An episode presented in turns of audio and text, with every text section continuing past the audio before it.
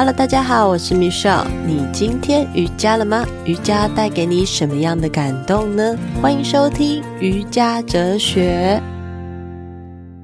Hello，听众朋友，大家好，我是 Michelle。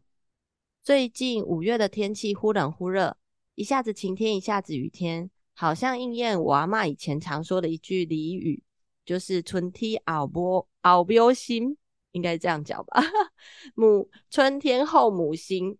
对，就是这种天气很像女人一样很善变的感觉，但我觉得比较像很有创意的女人，她可以很有创造性的去把天气做这么多的变化，所以我们不用把它想太想太多，好像善变这样。那今天为什么我从天气开始讲呢？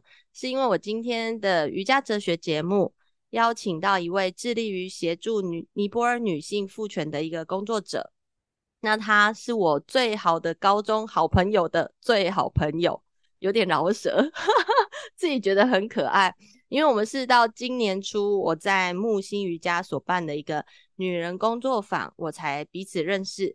那我觉得这个关联蛮有趣的，就是有一种世界很小的感觉。那我先简单介绍来宾的背景，大家可以猜猜看他是谁哦。就是他在二零二二年三月的时候出了一本书。这本书的书名叫做《女走向身体的朝圣》。这本书内容提及了女性的觉醒、社会创业，还有正向月经。对，就是月经这两个字。我当时看到的时候，我觉得很酷。后来呢，我发现她是棉乐悦氏的布卫生棉创业家，她也是一位作家，也是一位瑜伽爱好者、女性赋权工作者，还有民宿与咖啡厅的老板。那她又在二零一七年入选 BBC 全球百大女性，呃，最有影响力的女性。所以大家有猜对了吗？那就让我们来欢迎林念慈 Claire，欢迎。Hello Michelle，Hello 大家，Namaste。Hello，很高兴可以邀请你来 瑜伽哲学节目。我想问一下 Claire。哦、呃，你现在是在台湾还是在尼泊尔啊？我现在在台湾，然后我在台东，然后今天的天气就是也是一样，下着绵绵的细雨。前几天前几天台北是刮大风下大雨，到今天早上还是，但是后来下午就变成大太阳。对，嗯、整个天气其实都变来变去，这样、嗯、高兴你现在在台湾，因为有一阵子我好像要跟你约的时候，你刚好也是在尼泊尔，好像你就是工作是两边跑嘛，对不对？对，就是会有一段时间在尼泊尔，但现在就是呃，也希望比较多时间可以留给台湾这样。嗯，很棒哎，那这样子可以请你先跟大家分享一下你的近况吗？你最近有没有推一些活动呢？如果你在台湾的话。最近在台湾，今年有有一个比较大的突破，就是在三月的时候有办一个长达七天的女人的僻静的活动。然后另外，呃，在台东的话也有投入一些，就是呃农耕的部分。对，所以也有呃，像我们在这个周末就会办一个支持小农的聚会，农夫保健课。然后我也很斜杠，我要帮这些农夫煮饭，所以有各种不同的这个身份跟活动。好酷哦！你的身份真的很多哎，很多人。嗯，太有趣了。到底要怎么开发自己变得那么多元呢？嗯、好像也没有刻意哎。对啊，哦、我真的太多工作很不一样的工作混在一起。好，可以让自己这么的斜杠，然后又很自。自在在很轻松自在的在这里面，觉得感觉你的生活或者是感觉你的人，就感觉是很放松的，很顺应你的心在流动。我自己觉得，嗯，其实我我也在思考斜杠这件事情呢。可是我我后来发现说，好像这这个可能是比较正常的一个状态，因为我觉得我们的在我们的生命里面，或是我们的生活里面，真的很需要。很多不同面向的支持，而且就是也不用特别设限，也不要觉得自己斜杠，然后这些事情就会自己发展出来。然后像我煮东西、煮食这件事情是，因为我这其实是我解除压力的方法。就当我觉得哇压力好大，然后我以前就是会好好的在煮饭啊，因为我觉得我的大脑就会切换它的一个模式，所以我觉得每一个斜杠，你的大脑就会切换一个频率，或是切换一个神经回路。包含去田里面只是采菜啊，或是拔拔草啊，或是踩在土地上，就就会切换另外一个模式，然后好像需要这些不同的转换，然后才可以达到一个平衡。对，所以所以我觉得这可能就是嗯，大家会慢慢迈向的一个方向吧。我觉得你的切换模式很像我最近在练习的一种，诶，就是活在当下。你好像切换了一种模式之后，嗯、你就很自在的在那个模式中生活着。但是我最近在练习的，就是 刚好我的朋友在分享，我们刚好有个群主在分享，就是拿起你的右手，这是你的小右，然后另外一只手左手是你的小左。那我现在拿，嗯、呃，请小右来帮我拿起手机，然后把请小右把手机拿到我眼前，然后我眼睛看着他，好。最后，我请我的小左帮我把它拿走，然后放在桌子上。就是你要给他一个工作去做，把你的动作切割的这么细，那么自己就可以更加的在这个当下。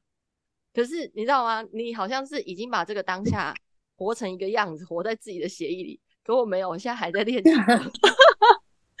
所以我觉得有时候会头脑就是我我自己身份也很多，可能有时候妈妈嘛，有时候在录 podcast 或者是在做一些瑜伽的备课啊教学这样。同时间我要自己去做切换的时候，我会觉得好像也没有那么容易的让自己真的在那个当下里头。所以我很想要跟你聊聊是，诶，你如何去做这样切换，然后让自己就顺着自己的心在做事情，然后好像就一步一步自动。到位了，嗯，真的耶，这真的是一个，这真的是一个很很好的练习。然后其实就就从这个月开始，我们进入了萨嘎达瓦，它其实是藏传佛教讲的一个很殊胜的一个月，这样子。然后在这个月，其实就很适合做练习。对啊，就你的身口意呀、啊，还有你你想要把你的专注放在放在哪里，然后好像这个练习就是现在。就是现在来到我们眼前的的这个东西，嗯，所以是因为现在是春天，嗯、然后现在又是这个季节，会更容易去练习吗？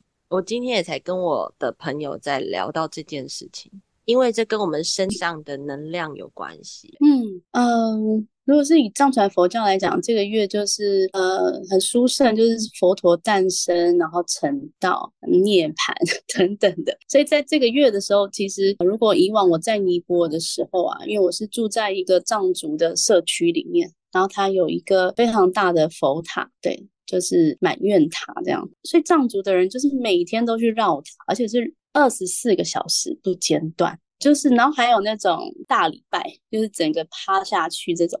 也是这样绕塔，然后整个做大礼拜。然后我觉得那时候的心愿，因为它是一个一个圆形的，然后大家在绕塔的时候，就是会持咒啊，或者是他的心念就是非常的专注，就是在当下。我觉得这就是会形成一个很强大的的力量，这样子，对啊。然后或者是去点灯啊，等等。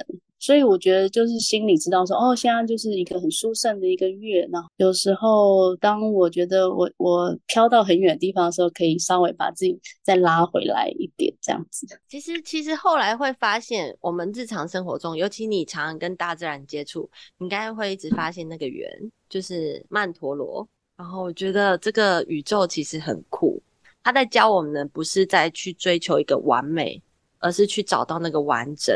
对。嗯，在上一集我在跟呃另外一位瑜伽老师 K 老师，我们就在聊就是女性的阴性能量跟阳性能量这一部分。不过今天我想要跟你聊的就是关于月经这部分，比较像阴性的能量。因为我发现，嗯，我认识你那个时候，我买了你们家的就是棉乐悦氏的布卫生棉。其实，在那个时候的我，对于女性能量这一部分，我都一直很纳闷。那个纳闷是我明明就身为一个女性，但是我不觉得我有女性很明确的那种特质在，我反而会不喜欢女性，可能有时候会被别人讲被标签，可能说啊，这女因为你是女生，所以你没有办法像男生一样，可能开车开得很厉害啊，或者是因为你是女生，所以你好像就必须要屈服一些事情，或者是像我们女生会有月经，每个月就好像因为有月经而被标签，哦，你就是一个比较情绪化的人，所以就开始就觉得我好像现在在做的事情都比较阳性，而没有那么的女性。直到我开始使用布卫生棉的时候，我就觉得很神奇，因为那个时候你跟我说，嗯，布卫布卫生棉在使用上，自己会开始感觉到很特别的感觉，然后我就很好奇，当当我开始使用第一个月的时候，我其实是想到我为什么要买布卫生棉了，因为我要洗卫生棉，对，它是用洗的嘛，然后我会看到那些血水，所以我就会觉得天哪！我还要自己这样洗布卫生棉，为什么不要用比较更便利的方式呢？对，虽然很便利的方式已经陪伴我那么久了，我在改变我的行为模式，那会发生什么事？好，第一个月就是有那种很奇怪的感觉，就是一直在跟自己对话，很多批判。但是到了第二个月的时候，我觉得很酷。我看着那些血水，我就觉得哇，我好神奇，我的身体怎么可以制造这么多？这么厉害的东西出来，对。然后到第三个月的时候，嗯、其实我是很开心的，我会很喜欢跟很迎接。当我月经要来的时候，我就想着我可以拿布卫生棉出来用了耶，然后就开始算说我的布卫生棉够吗？我自己觉得是这样。然后因为我开始第一个月、第二个月有不同的感觉，所以呢，我就分享给教室的学生。教室学生也很可爱。他昨天我遇到他的时候，他说。我在做什么？我说，然后我明天我要跟念慈聊天，这样。然后我就说，诶，那你也有用不卫生棉？那你分享一下你的心得好了。他就说，老师，你知道吗？从你开始推荐了之后，我每每一次哦，他几乎每一次都一直来买。他现在已经可以挤满，就一堆，他可以自己一次的量是够的这样。然后他就分享说，你知道吗？我觉得它是百分之百的舒服纯棉。当我使用的时候，我觉得。好贴心，就是那种那种纯棉的感觉，就是跟自己平常穿裤子是一样的，跟自己贴近。可是唯一的缺点，你知道什么？就是因为它是纯棉，它没有防水，所以它可能它会外露。对，会外露，会比较紧张一点。那我说好，那如果外露，那你怎么办？他就说哦，我就去买一个。就是可以防水的裤子，像月亮裤啊这样子，生理裤啊，这样就解决啦。然后说好棒哦，你很棒的做法，因为我也是，我只是没有把我做法跟他讲。然后后面他就讲，他说：“老师，你知道吗？我还特别去买了别家的品牌是有防水的，但他说就没有那么的透气舒服。嗯，所以他发现了最好使用你们家的就是搭配生理裤。”对啊，太好了，我不知道，我我我跟他的使用的想法都是一样，就是觉得哇，很酷，很舒服，这样。反而在清洗自己嗯卫生棉的时候是一种很愉悦的心情。甚至他就讲，老师，你知道我有多期待我每一次经起来，但是我以前是不会期待，因为它会痛，即使现在它还是会痛，但是它反而是变得期待，所以这就是我的很酷的地方。这这，你当时你在做布卫生棉的时候，有预期到这部分吗？嗯、哇，就是 首先真的很开心，就是有有人愿意使用或是去改变这个习惯，因为我们可能就觉得啊，月经来可能就是用抛弃式卫生棉啊，然后或是想到用布卫生棉会觉得麻烦等等的。但我自己用了超过十年，我觉得反而是迈向自由，而且是一条没有办法走回头路这样子。对。真的，真的，对啊。然后我自己在每个月洗布卫生棉的时候，对我来讲就是一个仪式，就是我在洗它的时候，然后把它整个摊开来，所有的花色晒出来，然后在阳光下的时候，我就觉得太棒了。这件事要再继续做 做下去，真的，嗯，真的真的很酷。而且你也因为布卫生棉帮助了很多尼泊尔的女性，你要分享一下这个故事吗？嗯、其实。呃，最一开始会成立棉乐月事的部分，当然是希望可以在尼泊尔做环保正向月经的推动，然后可以让在地的妇女有就就业的机会，这样。然后就回首过来，已经啊，已经已经做了 十年，对。然后最近啊，我在跟我们的妇女聊天，就是聊工作的事情。然后最近我们的布卫生棉工坊变成一个 training center，职能训练，他们开始训练其他村子的妇女来学怎么做部位生棉，就变成是一个技能的 training。然后呢，我们的员工过待过五天，他们又要飞到另外一个尼泊尔南部的城市。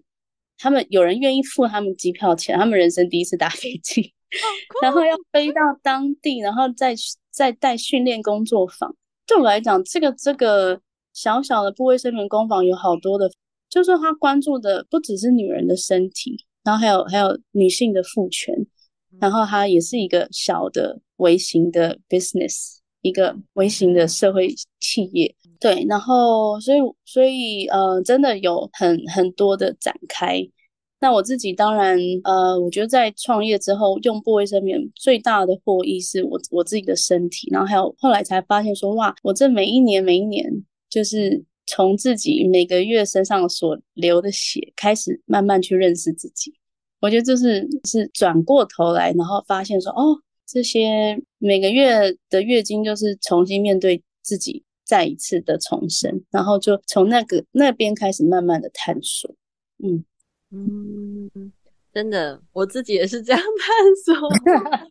对啊，很开很开心，大家终于踏踏上这个探索之路，然后不要觉得它是一个烦人的事情，但我觉得如果觉得很烦也是没有关系，也也接受了这个烦。对，然后我我最近在台湾这两年也开始了一个新的工作，就是。呃，带领小少女们去庆祝自己的出经的这样的一个仪式，然后我觉得哇，这个这个真的是我很开心可以做这件事情。然后是跟爸爸或是妈妈是那种母女档，或是或者是爸爸跟女儿这样子，然后我们就办这样的女儿圈，然后去庆祝小女孩的出经的到来。然后有些小女孩就会很别扭，就觉得很烦呢、最好不要来，很 讨厌呢。干嘛谈这个？就是有很多，也是有很多负面的情绪，或者是觉得恐惧啊等等。然后其实我就想到说，哇，可以讲出这件事情，在十二岁或是十岁的时候多好啊！因为我就想到说，我说十几年前，十年前在尼泊尔带那个也是月经的工作坊，刚开始在带的时候，然后是可能五六十岁的阿嬷阿嬷啦，五六十岁，然后请他们讲出经的经验，他们就说。很恐怖，很恐惧，或是觉得自己快死。可是这可能是他们已经活到五十岁，第一次有人问他们这个问题。然后我就觉得哇，现在在台湾十岁就可以讲出来，那有多多大的进步？哦，真 的。对，我觉得他就是一个好好好大的进步。然后我们在带这个仪式的时候，就是呃，妈妈会帮女儿做花圈，就现场做一个花圈。然后女儿会帮妈妈做一个也是花花的手环，然后彼此帮就是互相带，然后祝福对方。然后有些当然就是很温馨，就是会拥抱，就感动到落泪。但有一些就是很烦哎、欸，就是闪躲，不要给我戴。但我也觉得哇，就是好可爱，就大家都很真情流露的在进行这一件事情，出金的仪式。然后我就觉得哇，这个。一直做下去，就会有一个新的文化的产生。哦，对啊，对啊，你、嗯、等于是在建立一个新的仪式、嗯、新的模式、新的文化，真的，一个新的一个文化，嗯，不容易耶。对，不过在你身上已经出现了很多不容易的事，嗯、好像都是一路在摸索。你应该一开始在工作的时候。就是在非营利组织工作的时候，应该也没有想到现在呃十几年后的自己是会会变成什么样子，然后会做出什么样的成绩嘛。但是中间我看你的书的这这整本厚厚的书本，其实里面就在谈你整所有的经历，每一段的历程真的都非常的特别，而且我觉得你的文字很细腻，真的很酷。对，谢谢。真的真的，然后我我自己也很喜欢的，其实就是，嗯、呃，很很想要跟你聊聊，还有一部分就是关于瑜伽的部分，因为你在尼泊尔也有遇到一位上师嘛，喇嘛咕噜，他们其实对我们来说都是一个上师，在指导我们很多智慧的人。那我觉得在学习瑜伽过程中，我一开始在台湾进入师资的时候。当时我看着老师写的 DM，就是去找自己，所以我发现说，其实我们很容易不知道自己是什么。就像说，可能十几年前的自己，我根本也没有想过会成为瑜伽老师，甚至开立一个 podcast 频道。就像你十几年前也没有想过自己会现在会变成什么样子。那我们如何好好的在这个找自己的过程中，甚至透过瑜伽的学习中去看见自己的潜能，或者是天赋，或者是任何可能性呢？你在这一段路上探索，有没有发现什么？嗯，其实，嗯、会跟所谓的上师啊，都是咕噜相遇，我觉得这真的是就是没有安排的 安排。对我对我来讲，因为其实我在尼泊尔的生活工作起来也是很忙碌，或者是有点疯狂，然后加上呃，二零一八年就是在疫情前，我又在尼泊尔二度创业，就是我自己跟当地的伙伴合作开了一个环保民宿，然后那时候就是一个踢笑的 二度创业的历程，然后常常也是有点以。以泪洗脸，就觉得哇，什么要搞成这么忙，或者是在尼泊尔工作，怎么会有时候是蛮辛苦的一个状态？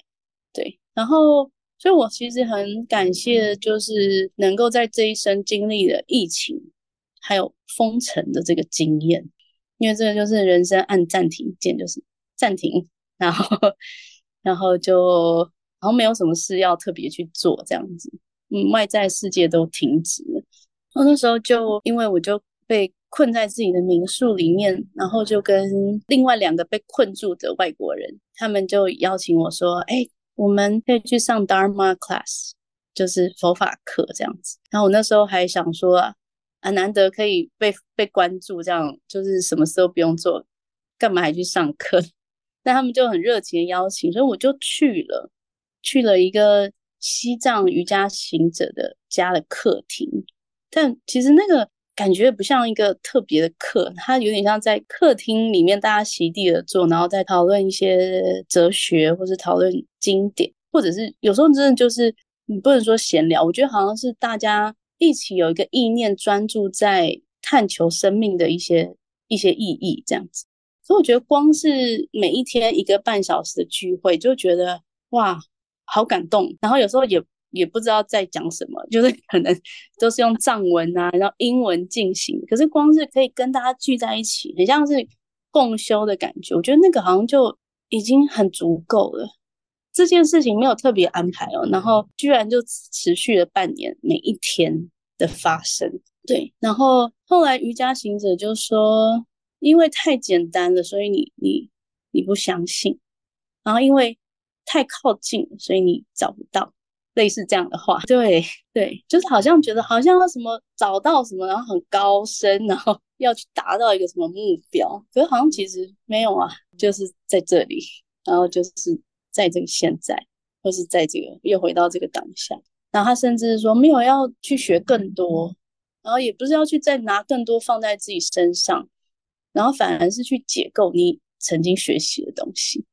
对，所以我觉得那那那个封城的经验真的是哇，对我来讲很某种程度是很多的瓦解。对，就你以为的东西好像好像不是，所以很多不是更多更少，或是然后反而是把很多以前学的东西又又瓦解掉的这种这种感觉，我实在也很难去用言语去形容。不过那时候瑜伽行者他确实以藏文来讲，他们叫。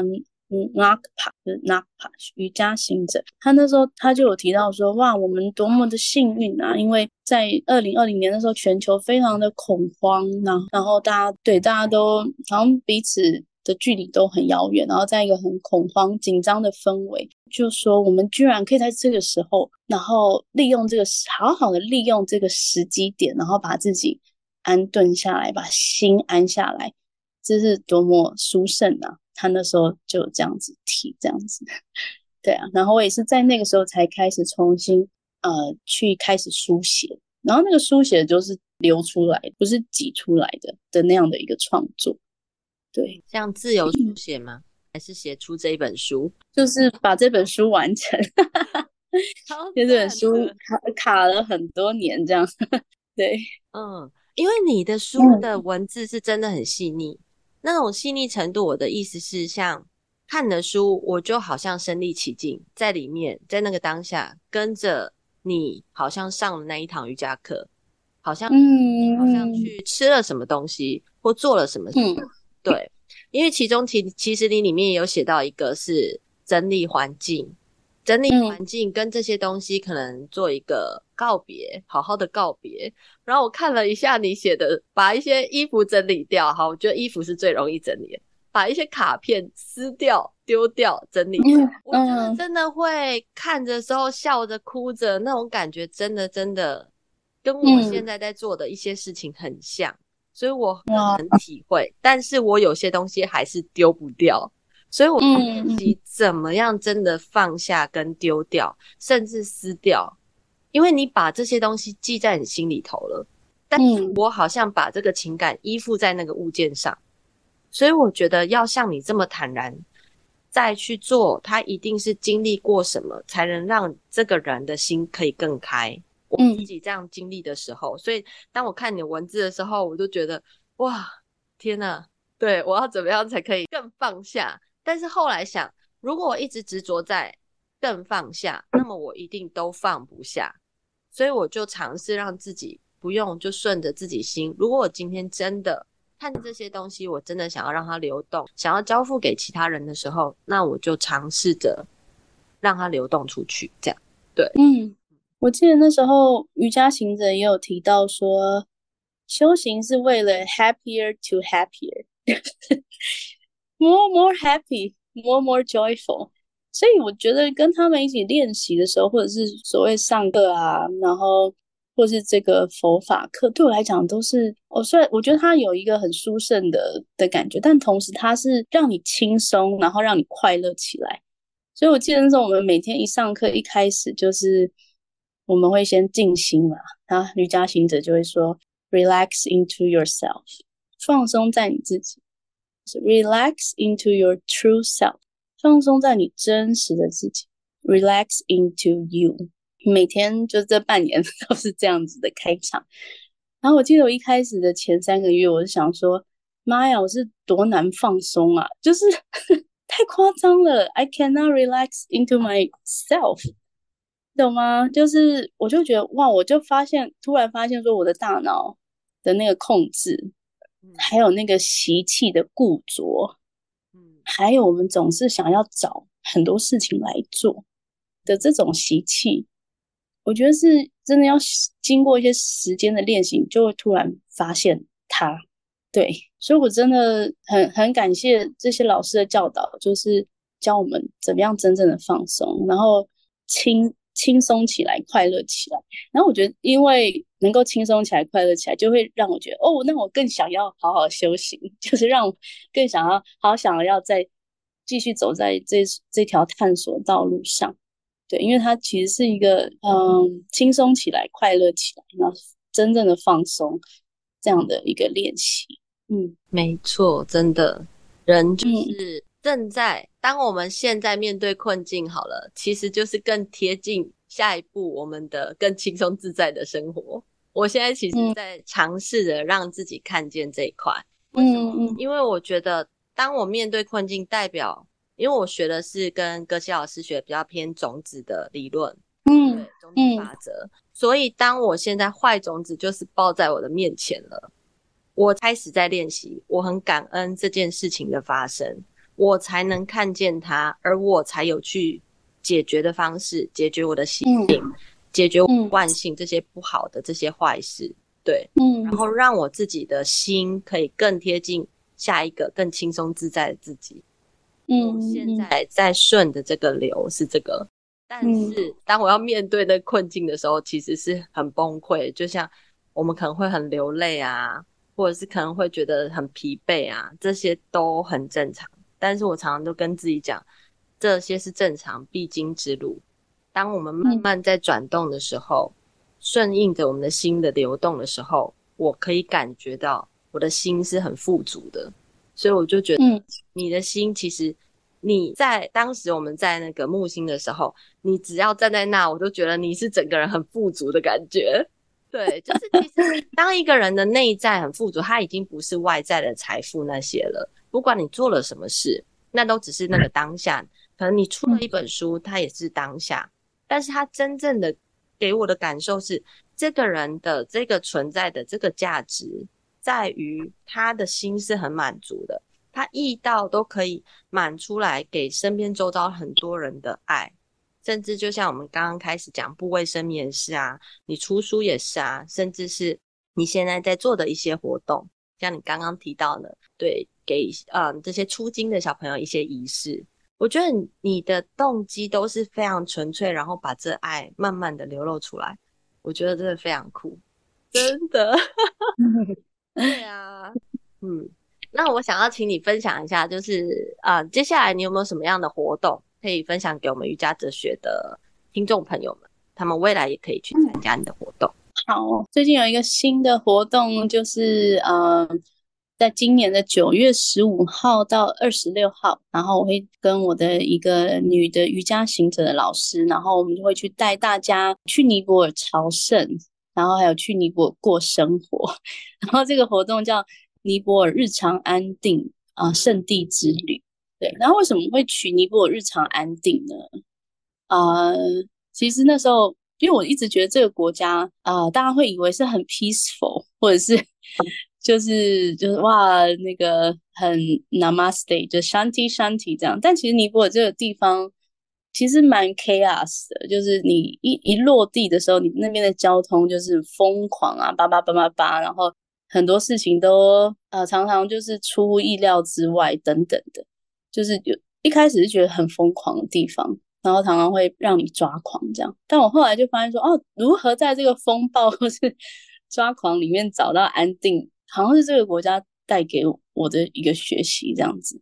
对，然后另外呢，我这么多年来在尼泊尔生活，嗯、常常就不经意的就会走到一个地方，然后就发现说，啊，原来它是它是某某的圣地，或者是啊，原来这个是。啊，原来这座山，我常爬这座山，它居然是呃佛陀有一世是舍身喂虎故事的发源地。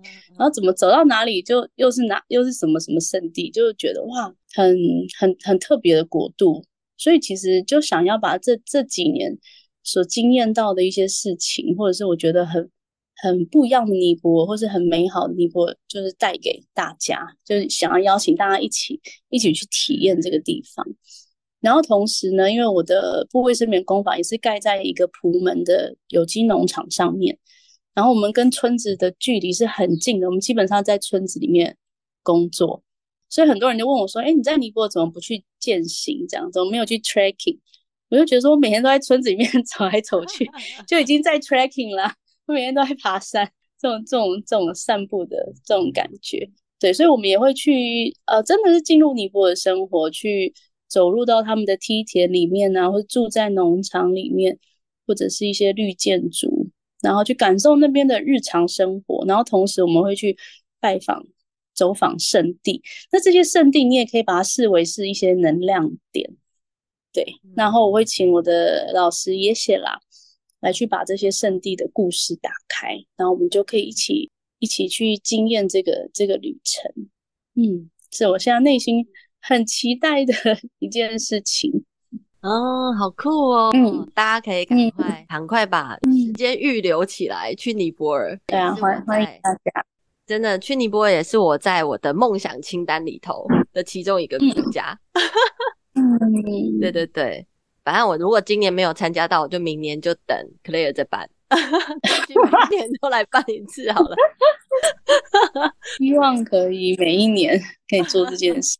我觉得超棒的，所以大家一定要看一下我们的节目资讯栏，嗯、然后，嗯，哦，我们可以点击这个节目资讯栏中那个搜寻的连接，嗯、那大家可以看一下这个行程。好 OK，好，最后就是真的非常感谢今天 Claire 呃念慈来参加瑜伽哲学节目。那如果大家喜欢我的节目，也邀请大家可以加入一起赞助的行列，支持我持续录音创作瑜伽哲学高品质的节目。就是真的非常感谢 Claire，她今天为我们分享的每一个内容，都是充满着满满的智慧跟满满的爱。我觉得真的很酷，真的。然后谢谢，真的很也很感恩，就是这个大地母亲给我们每一个人满满的爱跟支持。嗯，不管我们的身体性别到底是如何，我都希望听众朋友们可以重新来认识自己，然后顺应心流来拥抱更美好、更美丽的未来。OK，嗯，谢谢 Claire，谢谢，谢谢 Michelle，谢谢大家，Namaste，拜拜，Namaste。